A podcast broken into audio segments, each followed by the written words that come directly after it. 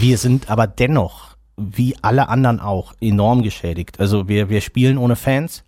Wir mussten sehr improvisieren, wie können wir einen Sport transportieren, wo keine Zuschauer zugelassen sind. Wir mussten einen Livestream ja, installieren, mussten Moderatoren finden, mussten das technisch umsetzen.